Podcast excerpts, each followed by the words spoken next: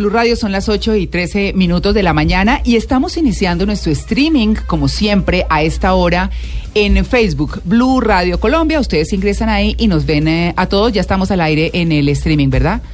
Estamos esperando un momentico. ¿Listo? Listo, ¿sí? ya estamos. Bueno, muy bien. Les voy a presentar aquí quienes estamos en cámara, por supuesto.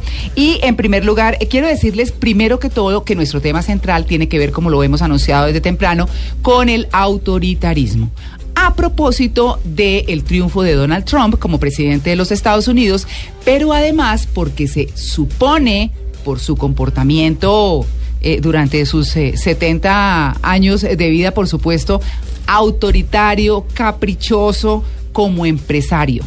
Ojo, político no ha sido. Pero esa nos sirvió de excusa a nosotros para abordar un tema que se está volviendo muy importante en términos, o es muy importante en términos globales, y que también tiene que ver con nosotros como seres humanos, que somos. Así que vamos a hablar de los autoritarios, del resurgimiento del autoritarismo, pero también del autoritarismo en sus bases, en la sociedad, en la familia, en el trabajo y demás. Por eso tenemos el numeral no hago caso cuando. Eso fundamentalmente. Nos cuentan en arroba en blue jeans. ¿Ya tenemos algo, Mauricio? Sí, numeral no hago caso cuando me amenazan para que haga algo. Esa es la peor, ¿no? Si usted sí. no lo hace, no. Sí. Esa es en la que uno no Sí, hace. sí. Eh, numeral no hago caso cuando me dicen que soy malo jugando. Ese sí juega fútbol. de Qué sí, le dicen, oiga, pero es que usted no se mueve. Eh, numeral no hago caso cuando me ordenan a mí. Pídame el favor, por favor, dice eh, la flacutrufia. ¿A flacutrufia? No, la Sí. chimotrufia, sí. La flacutrufia. Su Sí. serio está buenísimo. Numeral no hago caso cuánto. Bueno, muy bien, síganos contando, por supuesto. Les voy a presentar en sus pantallas, de derecha a izquierda, tenemos a Ricardo Forero Rubio, que es sociólogo y profesor de la Universidad del Rosario. Muy buenos días. Muy buenos días a toda la mesa de trabajo y a nuestros oyentes. Bueno, bienvenido. Yo lo invito a que se corra un poquito más Claro para acá sí, para pero- que quede frente al micrófono. en cámara. Eso, Y en de frente. cámara. Y en, Y en cámara. cámara. Sí, estamos ponchados todos, ¿cierto? bueno, muy bien. Vamos con eh, don Marcos Pequel. Eh, Marcos Pequel eh, es eh, director de la comunidad judía en Colombia, profesor de las universidades Externado y Rosario y columnista internacional de El Espectador y El País. Marcos, buenos días. Buenos días, María Clara. Un gustazo estar acá. Saluda a la audiencia, a los compañeros que están acá en la mesa. Bueno, muy bien. Germán Manga, que ya es un poco más familiar para ustedes, un reconocidísimo periodista en eh, nuestro país, por supuesto que nos ha acompañado por estos días, un hombre de muchísima trayectoria. Hola Germán. Hola María Clara, y si vamos a hablar de autoritarismo, me extraña mucho que no esté aquí el esposo de María Clara Gracia, que sabe Ah. mucho de ese tema. Ay, oiga, pero ¿Por que, qué? se- Pero- que es esta vendida tan horrible. expertos, tienen Es que que ser un estamos haciendo experto en la materia. Pero es Ah. experto ejerciendo, Bullying. ejerciendo o siendo se, víctima. Se puso bravo porque perdió y le pusimos el burro. En el quiz. En el quiz, ¿No? sí. Sí, sí. Para quienes conocen el, el- el- el quiz. Bueno, por supuesto, Mauricio Quintero, que es del equipo base, por supuesto, de En Blue Jeans. Doña Daisy Cañón, que es muy conocida también por todos, que ha sido directora en noticieros de televisión, eh, periodista también de gran trayectoria, como Germán, por supuesto, y que nos está acompañando por estos días. Hola, Daisy. Hola María Clara, muchas gracias por esa presentación tan generosa. Bueno, muy bien. Y don Juan Carlos Solarte, que es el hombre que nos pone a pasear, eh, el perro del equipo. Tengo que decir. Hágame el favor, ¿no? Sí. Ahí tienen, La ¿no? fama. Hágame el favor. Pero él es feliz que yo diga. Sí, eso. él es feliz. él es Ah, él dichoso. es feliz. Sí, Sí. él es feliz. Él es feliz, con sus pulgas. Bueno, muy bien. Vamos a hablar entonces del autoritarismo y vamos a empezar con Marcos, porque, porque tenemos que darle una contextualización histórica a esto. Y yo me encontré Marcos eh, porque, claro, en el momento en que ganó Donald Trump, empezó todo el mundo a decir, pero esto de dónde surge, esto ha pasado alguna vez en la historia, quién ha estado en la historia, un personaje que, que haya tenido como ese perfil y qué pasó, porque esa es la gran pregunta. Y como estaba circulando un meme eh, buenísimo eh, ayer que decía que el Papa eh, iba a nombrar santo a Donald Trump porque tenía a todo el planeta rezando. Y ese es ese- buenísimo me pareció. Y eso es un poco lo que está pasando. Hay un hombre en la historia que se llama Warren Harding entre el 21 y el 23 en los Estados Unidos que obviamente eh, tuvo esa como ese perfil, el hombre autoritario, el presidente que tuvo una hija en secreto, escándalos económicos y que cerró las fronteras en sus convulsionados años de la posguerra, de la primera. Así que, Marcos, pues arranquemos hablando de lo que se supone, porque hay que decirlo así, no lo sabemos, ya ha dado un girito chiquito Donald Trump, pero estos hombres autoritarios, ¿qué? ¿Qué está pasando en el mundo con esto? Ya que menciona Harding, me parece muy interesante María Clara porque él siguió al más liberal de los presidentes que ha tenido Estados Unidos, que fue Woodrow Wilson, Sí. que fue el que abrió el mundo a, a la Liga de las Naciones, a la autodeterminación de los pueblos y fue un gran eh, enemigo político de, de Roosevelt. Fue la, el- la, la pelea política de la primera, los primeros eh, dos décadas del siglo, del siglo pasado, del siglo XX. Y, eh, por lo tanto, interesante esa analogía que usted menciona ahí. Eh, yo creo que, María Clara, tenemos un fenómeno en el mundo en general desde hace tiempo. Eso no tiene nada que ver con Trump. Trump es un síntoma. Trump no es, el, no es la enfermedad de que las clases medias están perdiendo su zona de confort. En generales, las clases medias sienten que no tienen su futuro asegurado, que el de sus hijos, que esa prosperidad tan grande que se vivió después de la Segunda Guerra Mundial.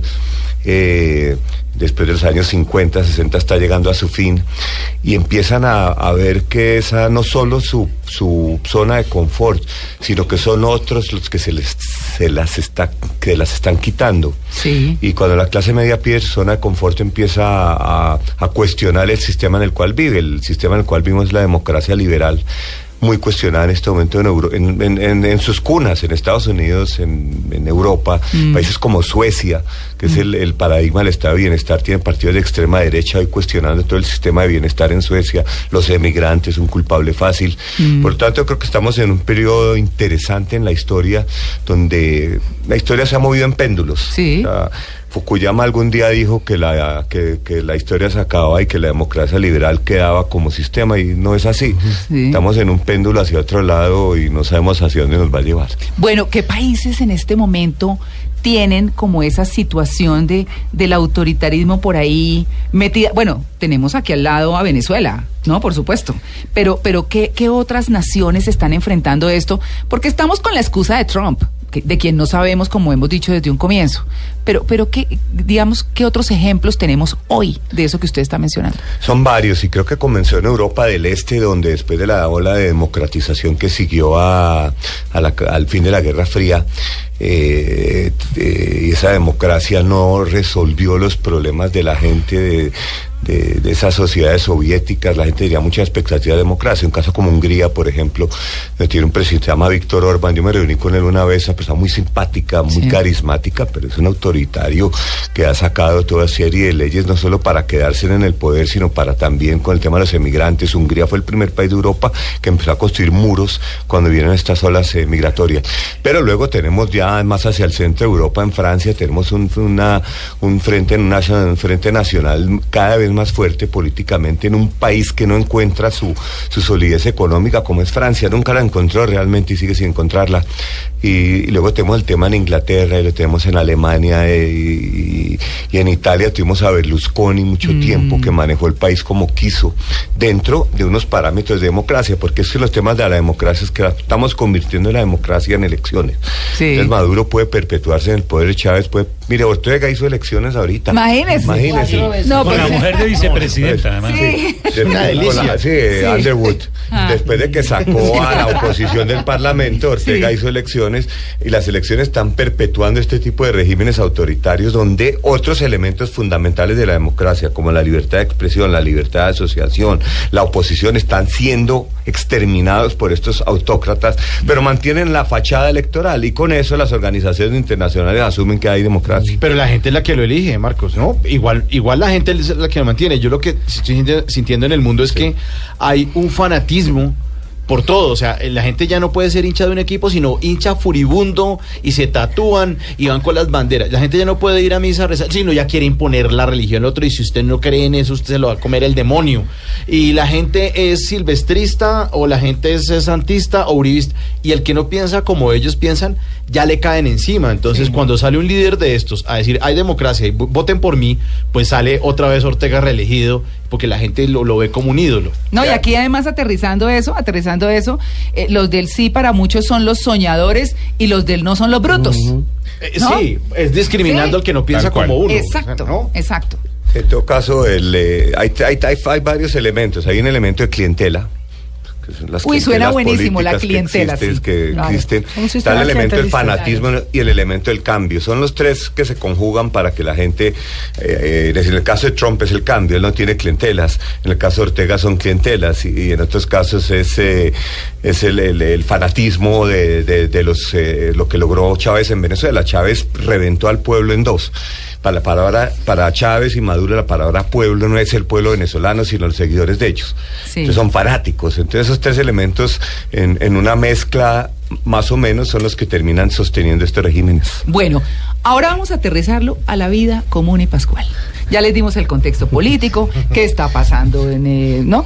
Pero, ¿ustedes han tenido un tiranito cerca o no? Siempre. ¿Cierto? ¿Sí o no? Abunda. Esos que jefes que gritan o el papá, pues que, sí, aquí, como decía Mauricio en el momento, hace un momento, pues aquí el que manda soy yo y bueno, en fin. No es no y punto. En esta casa se hace lo que yo digo y mientras usted esté debajo de este techo y en medio de estas cuatro paredes se obedecen las órdenes de esta casa. Claro. Una, una psicóloga definía ese tipo de personalidades como atropelladores. Sí. Y son eso. Y son Es eso. la gente que te atropella. Y siempre hay uno que se deja atropellar. No es mi caso. Y perdón, y hasta sí, María C, y hasta sí. en el turismo también ocurre. Sí. Claro, por supuesto, hay destinos a los que uno llega y, y los guías eh, son completamente autoritarios, aunque uno quiera hacer una actividad, para ellos el cronograma dice que es otra y aunque uno es el que paga, es lo que ellos dicen. Ah, y no muchas sé. veces un destino termina eh, tergiversado y viéndose mal por un mal guía. Y en su Ah. especialidad, que según María Clara es la conquista amorosa, ¿cómo funciona? No, ahí es más jodido, hermano. Es más jodido, es más jodido porque ahí sí, ahí sí uno no sabe qué hacer. Sí. O sea, sí, ahí sí la autoridad o, o- o- La autoridad es la niña. la autoridad es la niña, hay que Ah. dejar que sea ella. O, o por lo menos ella tiene que creer eso. La gente Sí, inteligente sí. no pelea nunca ni con las mujeres ni con el gobierno. Sí. Eso está muy bien. Eso está muy bien. Pues bueno, eh, vamos a hablar ahora con Ricardo de eso, de las bases en la sociedad del autoritarismo, porque así como hay personalidades y como todos somos distintos y tenemos nuestras características, pues obviamente el autoritarismo está ahí. ¿Qué- co- ¿Cómo, cómo se ve representado eso en la sociedad? Mira, María Clara, el tema del autoritarismo es muy interesante porque surge siempre en contextos de crisis. Sí, Eso es importante siempre tenerlo en cuenta. sí. Los autoritarismos requieren, para hacer movimientos sociales, colectivos, Mm. que se sienta que hay una crisis profunda en la sociedad, Mm. que el orden en el cual estamos viviendo se está desvaneciendo. Pero que también lo haya de alguna manera en su fundamento, que exista porque ese es el caldo de cultivo, ¿no? Claro, claro que sí, claro que sí. pero- Colombia 2002, digamos. Colombia Por 2002. ejemplo. Estamos viendo ejemplos en todo el mundo porque hay una Sí. crisis de esos valores y de esos referentes importantes. Sí. ¿En torno a qué? En torno a muchas cosas, al tema económico, al tema laboral. ¿Cierto? Ujú. Al tema de los referentes culturales, Ujú. al tema de cuáles son esos paradigmas en los cuales se están estableciendo y que entran nuevos valores. Ujú. Nuevos valores como puede ser el tema de grupos que, que quieren establecer temas que no estaban en la ortodoxia. Por ejemplo, el tema propio del homosexualismo, de reconocer la- las diferencias, de reconocer, digamos, la convivencia de otras formas es- establecidas. Esos elementos de crisis tienen un elemento muy importante y es que muestran las inseguridades Ah, que tienen. muy bien. Una persona in- autoritaria que es es una persona profundamente Abs- insegura. insegura, Sí. de sí mismo, Mm. que quiere que quiere imponer su punto de vista a través de la fuerza. Es que yo soy su papá, es que yo soy su jefe, Yo es que acá. yo Sí, yo mando sí, acá. Sí, sí. Por la inseguridad. Aquí Ajá. se hace lo que yo digo. Lo, lo interesante, digamos, de las personalidades in- autoritarias es la unión entre esa persona dominante en términos de fuerza, pero que esconde su inseguridad, y por otro lado el que lo sigue porque esa fuerza le da orden Lo y nutre. le da seguridad. Lo nutre. ¿Sí? Que eso es un elemento muy importante en tanto socialmente, colectivamente en los sistemas políticos, históricos, pero también en la vida cotidiana. En la vida cotidiana de uno, si usted ve, digamos, estas personas que les gusta seguir a un líder por la fuerza que tiene, pues en el fondo lo que está mostrando es que busca a través, busca suplir la inseguridad que está Hay doble Es que hay inseguridad. algo- Claro, son dobles, son- se unen, los extremos siempre se unen. Marcos. Hay algo que está mencionando muy interesante. Yo creo que con Trump murió lo políticamente correcto. A la gente le están metiendo a la fuerza algo que es justo y algo que o nosotros le hemos justo. El tema de la igualdad de los inmigrantes, del LGBT, de, de, de, de Respetar a de las igualdad mujeres. racial. Y, y a mucha gente eso no le parecía, no sabían decirlo porque no era políticamente correcto decirlo. Esas barreras cayeron con Trump y hoy en día va a ser más fácil en el tema, por ejemplo, del matrimonio homosexual que fue aprobado por la Corte Suprema de Justicia de Estados Pero va a ser más fácil que Marcos. va a ser más fácil volver otra vez a las épocas donde Ah, se podía decir- decir, cosas que Sí. se volvieron políticamente incorrectas. Incorrecto. El matrimonio gay, por ejemplo, aprobó la Corte Suprema de Justicia de Estados Unidos. Sí. Y eso yo creo que a mucha gente definitivamente le pareció que era too much, demasiado. Sí. Que no, que, y no solo los grupos evangélicos, porque es fácil acusar a los evangélicos. Yo creo que mucha gente que no es ni siquiera religiosa y tampoco está de acuerdo con eso. Y eso es lo que usted dijo ahorita, las inseguridades que genera en, en- en- en muchos círculos eso. Ahora, el cobro más latinoamericano de todo lo que pasó con Trump, en el mismo sentido de lo que tú estás diciendo, indiscutiblemente fue el tema de Cuba. Ustedes vieron esa apertura de Obama al, a Ah, ir a sí. Cuba, Y esa ir a Cuba, abre- abrir embajada. Explica el desastre de la Florida. Los cubanos de, de locales se sintieron ofendidos con esa causa Sí. y se Porque pasaron están a- atacando a- sus a- valores convencionales. Eso es muy importante para entenderlo. O sea, la visión del mundo, la visión de la familia, la visión de la pareja, la visión sobre la mujer, sobre el hombre, sobre el poder, está cambiando tan rápidamente. ¿cierto? Sí. Que hay una reacción autoritaria frente a eso. ¿Qué es lo que buscan? Vamos a establecer el orden que ya teníamos antes y que queremos seguir manteniendo. Y Eso es- ahí oye, este yo le voy a hacer, no, le voy a hacer una- un, un símil con algo que, eh, algo que a mí, a mí me pasó. Eh, pero, pero eh, no porque sea a mí, por supuesto, sino porque hablemos de ortodoncia. Cuando a uno le ponen los brackets, los dientes, los dientes tienen un orden. Pero si uno juicioso no se pone el retenedor, se le vuelven a torcer y se le tuercen peores. ¿Cierto? Ese volver a su origen, que es lo que quiero yo significar, porque a mí se me torcieron peor, los dientes abajo, porque no me, pues claro, trabajaba en radio y este, este retenedor hablando que con lengua es una cosa horrible, pues quíteselo y quíteselo y nunca me lo volví a poner, entonces se volvieron a torcer los dientes. Entonces, ¿a qué, a qué voy yo en términos sociológicos con ese símil? Y es, muchas veces, volver al orden es realmente retroceder, yo les hago esa pregunta.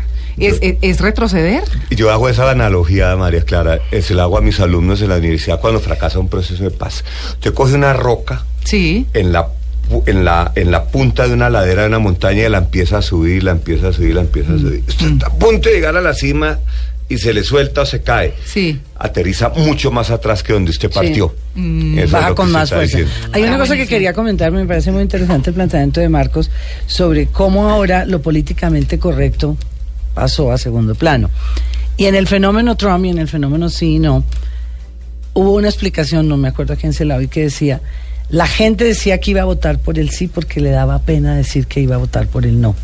Ajá, ah, bueno, sí. puede Y también en. Estados Unidos decían La hipocresía les da, claro, porque como no era correcto votar por Trump, entonces la gente decía no Clinton. Por eso la- yo creo que las encuestas se equivocan, no porque las están haciendo mal, porque la gente no está respondiendo con sinceridad. Yo no sé si ustedes alguna vez lo han... No, yo no estoy tan de acuerdo. No eso, sé, pero creo que la sí gente... pasa- No, no, no. Es que ese fue el fenómeno que comentaron, que yo t- no sé si Yo es creo que las cierto. no. encuestas lo hicieron para mo- porque tienen malos muestreos. Yo no creo. También, por porque eso. a uno le hubiera dado pena en Colombia decir que iba a votar por el no. Por el bullying. porque a la gente en Estados bullying. Unidos le hubiera dado no, pena decir que iba a no, votar esto por no lo dijeron los pero sí he encontrado gente que dice, yo la verdad iba a votar por el no, pero me da pena decir que por el sí. Mire, cuando estábamos en la aprobación de la ley de elección popular de alcaldes, yo cubría política, trabajaba en televisión, hice muchos años en el gobierno de Elisario Tancur. sí. Y yo hice una encuesta con senadores y representantes, y me acuerdo Marum Gozaín, que era un senador Ah, sí. de la costa. Y entonces yo fui, lo entrevisté y todos me decían, sí, claro, voy a votar por la elección. ah, ah. Y cuando terminaba, él fue el primero que me dijo, yo no voy a votar eso. Yo digo eso que sí en televisión, pero allá en la votación, como es secreta? Yo fui donde Jaime Castro y le pregunté, al ministro. Y le dije, hay un movimiento grande que dice que sí y van a votar que no, porque a ellos no les conviene el- la clientela, la clientela que necesitan para seguir Mm. y que el presidente les dé los cargos a ellos y que ellos sean los que decidan. Entonces sí hay un componente en el que la gente... Siente- yo no estoy diciendo que las encuestas estaban bien o mal, yo creo también que el muestreo estaba equivocado y que las preguntas de pronto estaban mal formuladas porque in- de pronto inducían a la gente. A mí me parece Mira que que son desastres. Unidos las encuestas dieron en el blanco. Las encuestas hablaban de una victoria de Hillary Clinton en el voto popular, Popular, y así sí. fue. Y, y pienso que las cosas hablaban de una elección muy reñida y así fue. Eh, y cuando es tan reñida, los márgenes de error que sí existen en las estadísticas hacen que, que, que, que, que- que- Se equivocó. que pueda uno ver, interpretar como que las encuestas se equivocaron, pero que en Estados Unidos estaban bastante aproximadas a la realidad. Y el, el voto popular sí lo ganó Clinton. No sé si ustedes están de idea- acuerdo, perdona, sobre el tema de Google en respecto al no, al triunfo del no, al triunfo del Brexit y al triunfo de Clinton, de, de Trump sobre Clinton, que dice que si usted se pusiera a revisar la cantidad de entradas que hay, había más entradas con Clinton, eh, con Trump, más entradas. Yo, yo quería que ganara Clinton. Muchos, muchos queríamos. Entonces, Sí. decía, si usted simplemente hiciera ese ejercicio de, meter- de meterse a Google y buscar cuántas veces, porque eso sale, los registros están, dice, cuántas veces la gente estaba preguntando determinada cosa y nadie lo vio. Dice, la mejor encuestadora es Google. Bueno, numeral, no hago caso cuando. Sí, la gente nos está contando aquí en la red, numeral, no hago caso cuando. Somos segundo en tendencia, ¿no? Segundo en tendencia en Nacional. Colombia. Ajá. No hago caso, eh, dice muñeca, eh, no hago caso cuando me mandan a la tienda. A eso sí es la del papá, vaya a la tienda. No, Muy bueno. Usted en pijama, vaya en pijama y chanclas a la Todo tienda. yo, porque yo. Pero porque yo, mi hermano también puede. Vaya Sí, usted todo y yo. punto. Eh, Porque yo soy el que dice. Eh. Cristian Pinto dice, numeral, no, no hago caso cuando me dicen que deje de joder con la plata. Sí. Eh, Capa Blanca dice, en numeral no hago caso, no hago caso cuando mis amigos me dicen que no la vaya a llamar. Eso es que dicen, no la llame, no la llame, no la llame. Porque... Quieto en primera. Quieto. Y él Pero ahí no sí uno nunca hace caso, uno sí la llama. Y uno sí llama. Y, ya Y uno también. Sí, ya contesta y uno No lo tiene que llamen, no lo seguir llamen, ya hablando. boa. Eh, Andrés Leck dice, numeral no hago caso cuando mi presentimiento me lo advierte y después me arrepiento. ¿Ve? Bueno, ahí están. Queremos seguirlos escuchando. Numeral, no hago caso. Cuando yo quiero con Ricardo, eh, por eso quería leer el numeral, aterrizarlo eso en nuestras vidas. Así, no lo llame, no, lo- no, sí, no. Hay cosas del autoritarismo que están ahí. Ricardo. Sí, hay, hay elementos muy interesantes en la configuración de algo que se llama la personalidad autoritaria. Eso es un elemento Ah, bueno, muy fuerte. sí, sí, sí. Porque eso pasa en la vida cotidiana de cada uno de nosotros como en las grandes sociedades. ¿sí? Cuando se dan estos fenómenos de crisis y hay esa necesidad de buscar un orden, estas figuras autoritarias lo que están vendiendo es seguridad.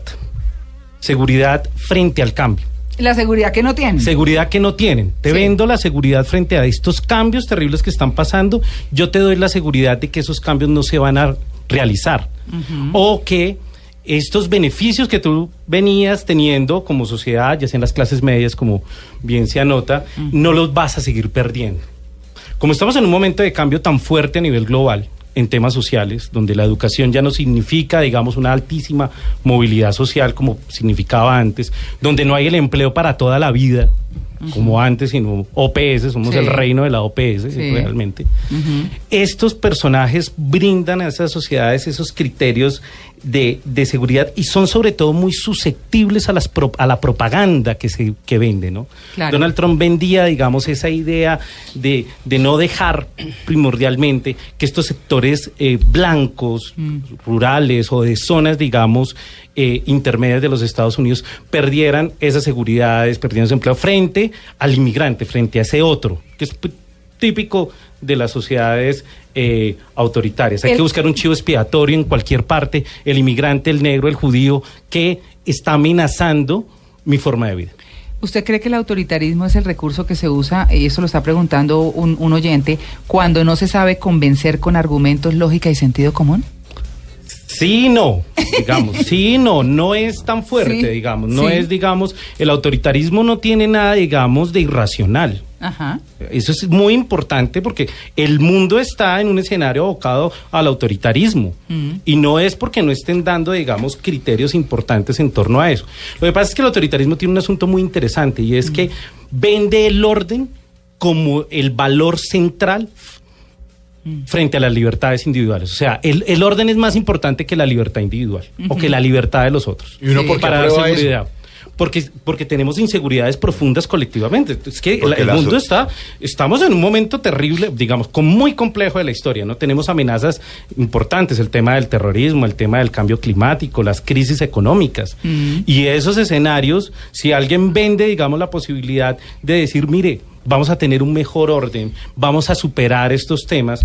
Así nos toque sacrificar las libertades de otros, que siempre se sacrifican las libertades de otros. Ahí es donde... Europa Depende años también de, 30. de los auditorios, de las audiencias. Es posible que un determinado grupo de personas sea capaz de frenar a un autoritario per se, de ese tipo de personajes que lo conocemos en el periodismo es muy común que haya eh, personalidades muy autoritarias Uy, pero y que sea posible Pero yo que, les iba a una- preguntar que un grupo eso. sea capaz de frenar eso. En- Sin duda alguna. En, duda Colombia, en Colombia ¿qué, qué, qué presidentes les parece a ustedes que hayan Carlos sido Lleras. autoritarios? Carlos Lleras Restrepo. Más recientico no hay Eh, ninguno. Álvaro. A las 8 de la noche todos tienen que estar en la casa. Esto sí es el horario para Es decirlo. que me está volviendo político, está Sí, bastante. despelucando. ¿Quién se acuerda? Tal vez es Daisy. Yo, Sí, yo me acuerdo supuesto. del de las 8 de la Se noche. quitó el reloj y se- estaba en el no, y colegio. nosotros teníamos Pero una sí, comida es de la es Pascua histórico, judía es ese día. histórico. Ese día teníamos la Pascua judía, que es una cena que hacemos en familia extendida y con oración y todo, y no pudimos hacerla. ¿Les tocó hacer pijamas No, no, nos, qué? nos tocó irnos a las casas porque sacó Sí, el reloj de Lleras que lo subastaron hace poco y dijo a las 8 de la noche Todo el mundo. tiene que Y estar se en su casa. en Eso que era- vayan, sí. hagan pipí Y y, a la sí. cama. Y eso Sí. que Lleras era bastante cercano a la comunidad, como usted le constara. Sí, pero eso eh, fue la casualidad de esto, pero eh, presidentes autoritarios, me imagino que los primeros presidentes. por Pero Alberto Lleras. Camargo también. Lleras Camargo dicen que era una persona, ah, recordemos la famo- el famoso discurso en, en, en el Cantón Norte, en la Escuela Caballería, cuando los manda a todos que les quite el uniforme y se van a vestir el Everfit. Y- Y, y era que- autoritario de cierta manera. Los discursos de Alberto Lleras son interesantísimos y tienen una, una línea autoritaria, pero dicen que doña Berta Puga Era más. era curiosa, que lo sacaba a sombrerazos, se iba, a él le gustaba beber, era muy bohemio, y se iba al automático, en fin, a donde estuviera con sus amigos a tertulias, y doña Berta, eso me lo contó una nieta que trabajó conmigo, Sí. una nieta de ella me decía, mi abuela era bien brava, las chilenas son bravas, y Pero, ella venía y lo sacaba. Pero Daisy está poniendo un punto importante.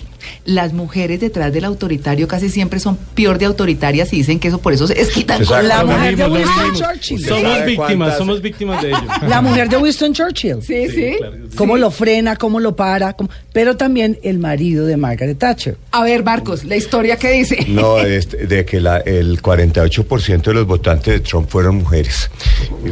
Y, a mí se me ocurrió pensar en lo siguiente. Recuerda el famoso video de Trump con eh, que lo mostraron unos días antes. eh, Contando su eh, aventura habla. Contando su aventura sexual. Yo creo que las mujeres en general, en el caso de Trump, que anda con mujeres muy lindas, con modelos.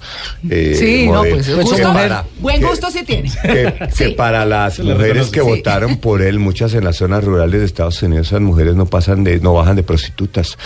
Entonces el señor está en su derecho de Sí. tratarlas como las trata.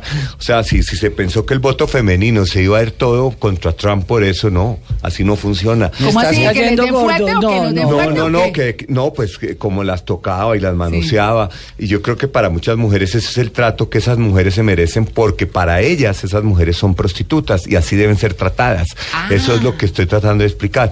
Ah. Mucha voto femenino tuvo Trump. estábamos aquí porque que modelos y que esas modelos no bajan de prostitutas Ya- ya y que entonces se merecen que las toquen y las, y las Oiga, manoseen. Con ¿Tú no crees, Marco? Ya, ya íbamos a sacar el sombrero. Sí, claro. Sombrerazos, a sombrerazos. Pero no crees, Marcos, que de verdad lo que has hecho un planteamiento muy interesante sobre a quién le habló y lo de Sárez Santuri, que es campeón. Sí, sí. Un colega que estudió por qué votaron y a quién le habló Trump. Sí. Es que le habló a esa clase media conservadora que cree que los valores son esos, ¿no? Eh, Sí. Los valores de los norteamericanos. Pero América para los americanos. Y es lo que Trump les dijo en el fondo. China, para afuera. Vamos a ver otra vez. A nosotros nos pasaba cuando éramos niños, adolescentes, que todo nos gustaba Made in USA. Y hoy en día todo es Made in China. Y cuando uno ve que es algo Made in USA, uno dice, wow, qué chévere, esto es ser Sí, carísimo. eso porque sí es hecho allá. Y eso es a lo que él les habló. Mm. No más productos chinos, porque están inundados de productos chinos.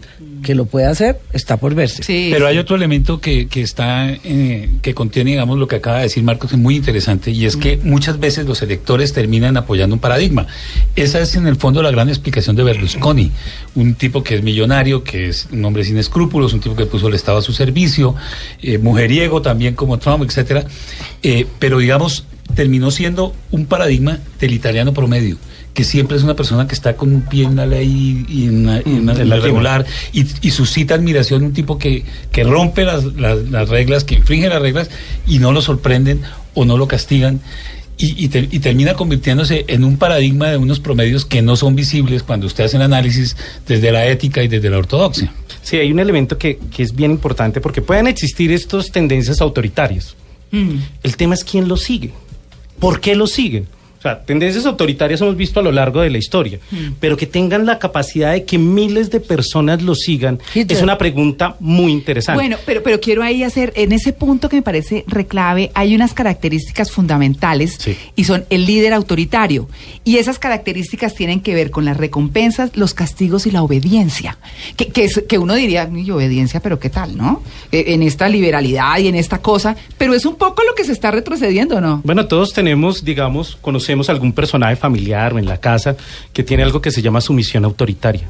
Digamos, su- tiene sumisión frente a una figura No, de ¿quiere poder. decir Su misión de someterse. De someterse. Ah, de se la- somete. No, no, no, no. Sí. No, sí, sí, sí. Mi misión, no. Sí, sí, no, no, no. Se deja someter frente. Le gusta esa tendencia. Pero Ricardo, y las masas, porque uno entiende individual, pero masas completas seguir a Hitler o a Stalin, son tal vez los dos fenómenos modernos más impresionantes de autoritarismo.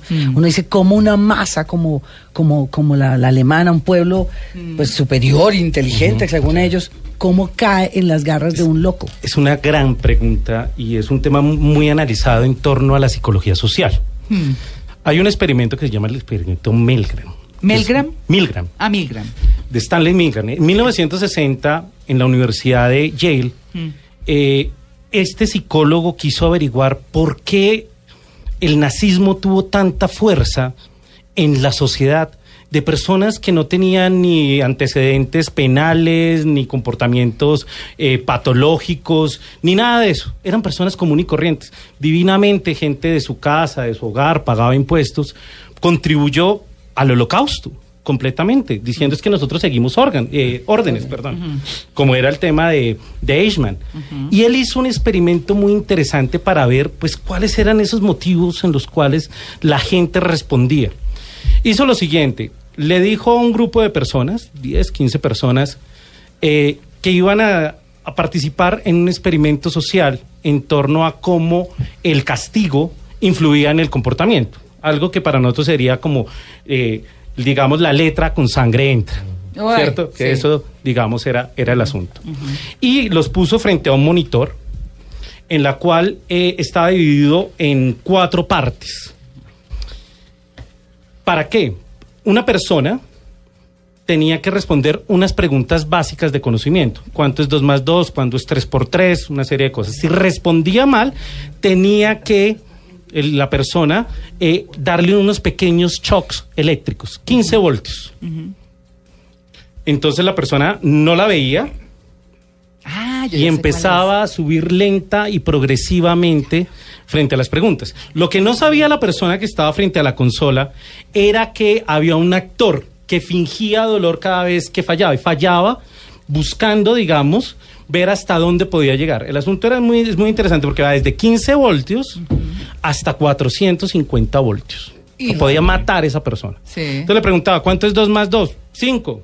Tome su Tome choque eso, eléctrico Corrientazo. iba subiendo. Y- En esa, digamos, en esa configuración había una persona que es central, que era una figura de autoridad, era, digamos, el maestro o el investigador con bata blanca, con todos los síntomas, digamos, de, eh, de poder. Y cada vez que la persona escuchaba que gritaba, él decía, pero no, yo no puedo seguir. Y él le decía, hágalo, Mm. hágalo. Ah, yo vi hágalo, eso. Yo vi eso en hágalo, televisión. hágalo. Acuerdo. Lo terrible del experimento, Milgram, digamos, es que muestra cómo las personas en un alto porcentaje siguieron órdenes porque la figura autoritaria era tan fuerte frente a ellas que rompía sus, sus elementos éticos más básicos. Y eso, digamos, después hay otro que se llama pues el experimento de la prisión de Stanford, que también muestra cómo esos símbolos de poder son muy importantes. Para explicar el nazismo, justamente, hay que mirar el papel simbólico de estos elementos de autoridad. Entonces esas, son esas grandes masas, son esos símbolos de poder y de estatus lo que muestra, digamos, esa fuerza eh, importante en torno a esto. Claro, eh, 8 y 47. Acuérdense, tenemos numeral, no hago caso cuando, hacemos una pausa porque quiero hacer una pregunta al respecto eh, y quiero que nos vayamos un poco para eso porque ya tenemos que empezar a cerrar. Mauricio, ¿cómo vamos? Numeral, hago caso cuando. No Sí, hago le- caso cuando. Lady, Isabel, Lady Isabel dice, numeral no hago caso cuando suena la primera alarma al despertador, siempre espero al segundo y hasta el tercer llamado. Esa es de la que, la que ¿Qué llega tarde. Oiga, Mauro, permítame decirle de, de Andrea Rivera, muy Sí. bonita en la foto, además. Ay, Ay, cuidado, Andrea. No, no, es que ella dice no hago caso cuando no me piden las cosas con cariño. Yo le pediría las cositas con cariño, Andrea. Y puede estar segura, puede estar Sí, segura. segura. Muy bien, Juan Carlos. Eh, eh, Carlos Cortés, numeral no hago caso cuando me mandan de mala manera. Sí, cuando uno le dicen Uy, de mala manera, no, no hace caso. Sí, no. Tiene que haber un poquitico como de amabilidad. Bueno, eh, seguimos siendo qué en tendencia. Número dos. ¿Segundos? Bueno, Número muy dos. bien, segundos a nivel nacional. Eh, sigamos hablando y de ese liderazgo autoritario que es lo que estamos tocando. Y en lo que quedamos, en lo que quedamos con Ricardo, es que la cosa autoritaria arranca con ordenar e imponer, pero termina con miedo y terror, que es un poco lo que, lo que estamos diciendo. Es como una buena conclusión, ¿sí? Sí, ¿Podemos sí. decir eso? Bueno. Sí. Pero también tiene ventajas. Todo tiene de bueno y de malo, ¿cierto? Pero también hay unas ventajas y lo miramos en términos de casa, trabajo, en eh, sistemas políticos y demás. Y entonces, ¿cuáles son las ventajas? Uno dice, pero ¿cómo así? Si uno termina con miedo, pero ¿cuáles son las ventajas?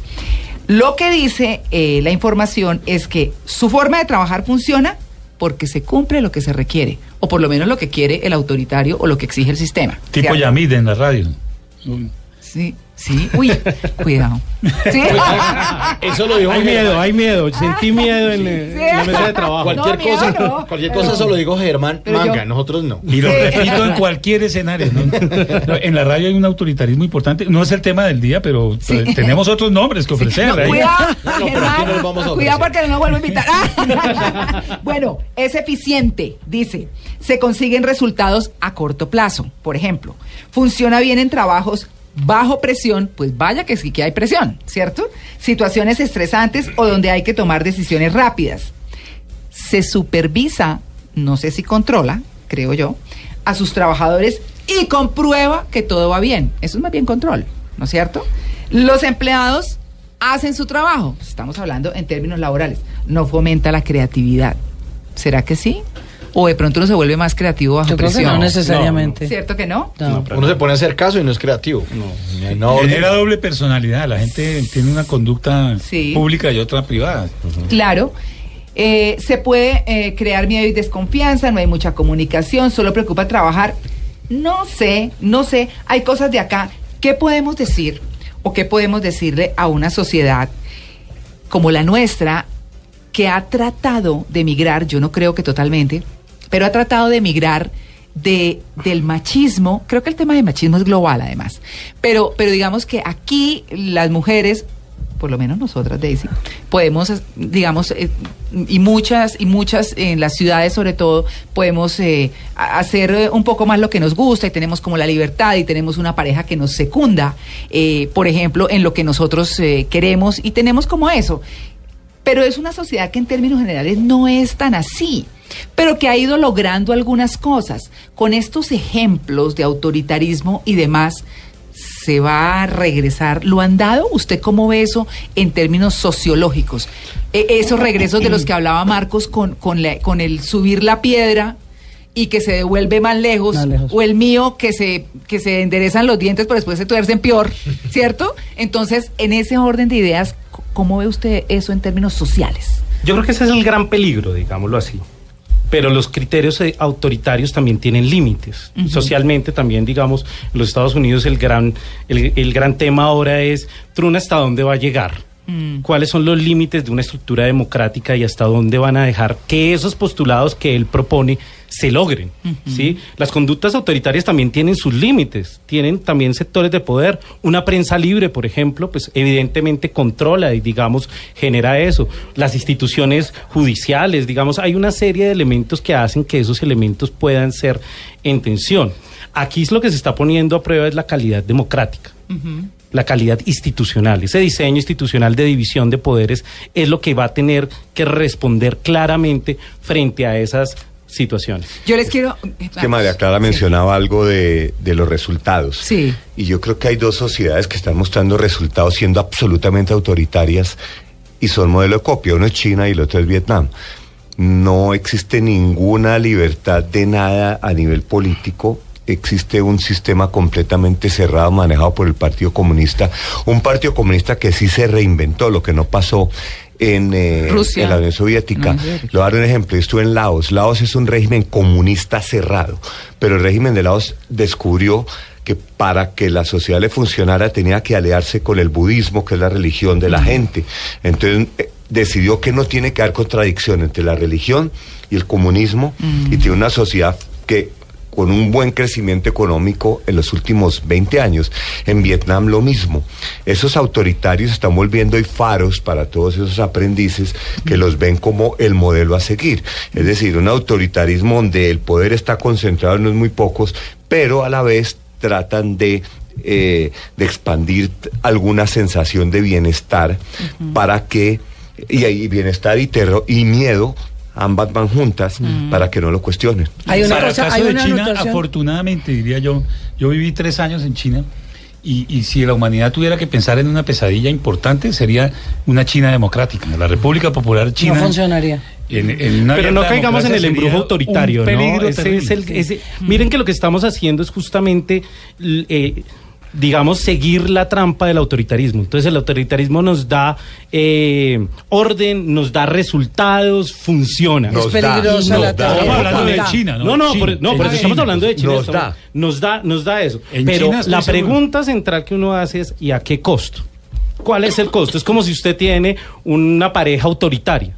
Bueno, puede que tenga un buen nivel de vida y tiene que tenga, digamos, una serie de privilegios, pero ¿cuál es el costo Pero en el términos costo de su relativo, libertad, de su depende de, lo que uno considere que le está costando. Claro, de pronto pero- uno considera que no le está costando. y si le está costando la y si le está costando la libertad a otros, a las minorías, a- eso es digamos un tema importante porque Hay una, eh, a propósito de lo que dijo Marcos, que es súper interesante sobre China y Vietnam, toda regla tiene su excepción.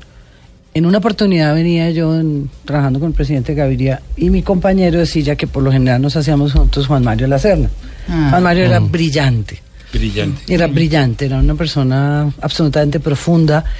Y veníamos hablando, veníamos de Chile y veníamos de hablar de implementar un régimen de, de salud, que es la copia, eh, la ley 100 es copia del régimen chileno. Demasiado aplicado y demasiado generoso, pero es la verdad. Y él venía explicándome, él era consejero económico del presidente, y yo, claro, obviamente yo había cubierto Chile, yo, yo había ido a Chile, había sido eh, perseguida por los, eh, por los eh, policías montados, nos habían echado agua de todo. Yo decía, no, pero es que, ¿cómo se le ocurre Chile? ¿Qué desastre? No des. Y empieza a contarme las cifras económicas de la dictadura de Pinochet. Entonces me dijo, es un ejemplo en el mundo de una dictadura que económicamente saca al país adelante. Eso no existe, eso no pasa, pero lo logró. Me dice, ¿por qué? También como esto es con la religión. ¿Qué hace Pinochet? Me dice, permite que la empresa privada se rodea de los empresarios y los deja gobernar en la parte económica. Y él me explicó yo, no, me dijo, sí. Es un ejemplo. Le dije, pero esa costilla es del pueblo, de los muertos. Me dijo, pero el país salió adelante y es el único país latinoamericano que está de verdad en vías de desarrollo en ser un país por lo menos del Ay, segundo pero mundo. Daisy puso, no, Daisy puso una. Yo quiero que pongan, por Ah, favor, sí. este audio que ya pusimos antes. Quiero cerrar con eso. Eh, eh, el audio, Donoto, por favor. El país necesita esta reforma tributaria. Si no, quedaríamos condenados a vivir en el subdesarrollo. Bajémosle ahí. No, pues a ver, es que yo sí vivo realmente asombrada de escuchar todavía a gente diciendo cosas veintejulieras a estas alturas de la vida y esto desde ayer está sonando y la verdad es que como decíamos antes pues estamos viviendo en el subdesarrollo y vamos a seguir igual si seguimos con la misma clase política que como decía Germán eh, de la columna de Jorge Mario Isman más temprano pues los políticos como los pañales hay que cambiarlos igual Y por las muy mismas seguido y por razones. las mismas razones exactamente yo quiero cerrar con ustedes lo siguiente, es que yo no quiero dejar pasar eso de alto, pero con estas cosas así que ya son rezagos de lo de las viejas usanzas, yo os quiero preguntar, en tiempos, muy rápido porque tenemos dos minutos, tres minutos, en términos de tiempos, ¿cuánto duran esas olas de autoritarismos y demás. eh, promedio, sé que hay unas que duran más que otras, vemos unas todavía muy vigentes, están surgiendo otras, como lo decía Marcos, pero ¿cómo, cómo lo vemos ahí ya para cerrar? No, digamos, en, en, en términos académicos no hay, digamos, como que yo te pueda decir, duran 5, duran 10, duran 15 años, y en, en una situación como la actual donde hay tantas intercidu- eh, tantas Sí. variables tan distintas, Corea es muy Norte. Complicado Norte. Uno nunca Sí, sabe que yo no sí. yo creo que sería exagerado decirte no, mira, 10, 15 años. No lo sabemos, no lo sabemos claramente. Pero lo que sí es cierto es que la relación autoritarismo-crisis sí es muy ligada. Si logramos solucionar temas de la actual crisis, para que la gente sienta, digamos, que hay un desarrollo económico, que hay ciertas estabilidades, que hay ciertos bienes importantes, yo creo que el autoritarismo va a bajar y va a disminuir. Y también cuando vean los efectos de dicho autoritarismo, porque digamos, yo sí quiero ser claro en algo muy rápidamente y es que el desarrollo económico también puede convivir con una estructura democrática. No es lo uno o es lo otro, no. Ajá. Es que las dos cosas son igual ser. de importantes. O sea, tener también bienes de consumo, platica para el mercado, todo eso también va con los derechos a la libre expresión, a, a la libre movilidad, a una serie de criterios liberales que son muy importantes y que tenemos que seguir, digamos, reivindicando. Marcos. A mí lo- una de las cosas que más me preocupa de este nuevo ciclo, porque sí es realmente un nuevo ciclo, donde la democracia se queda sin defensores, es que volvamos otra vez a las guerras entre estados que ya las habíamos superado hace tiempo. Las guerras y conflictos en los últimos años han sido con actores no estatales, organizaciones, pero las guerras entre estados, que todo el sistema organiza, eh, eh, internacional se funda alrededor de evitar las guerras entre estados, que estemos llegando a un punto donde volvamos a verlas, y eso sí me parece preocupante. Que vamos a una tercera guerra mundial. Bueno, ve, eso, es- eso, quién sabe. Está por verse como el autoritarismo de Trump, ¿cierto? ¿Será? Bueno, yo digo, frente al Brexit, al no y al triunfo de Trump, que sencillamente eso es lo que hay, hay que lidiar con eso y hay que ir viendo cómo se lleva, ¿cierto? Con lo que va saliendo. Numeral, no hago caso cuando. Cool Records dice numeral, no hago caso cuando siempre hacemos lo que se nos da la gana. Eh, Fergoncif dice numeral, no hago caso cuando la orden es injusta. Sí, a veces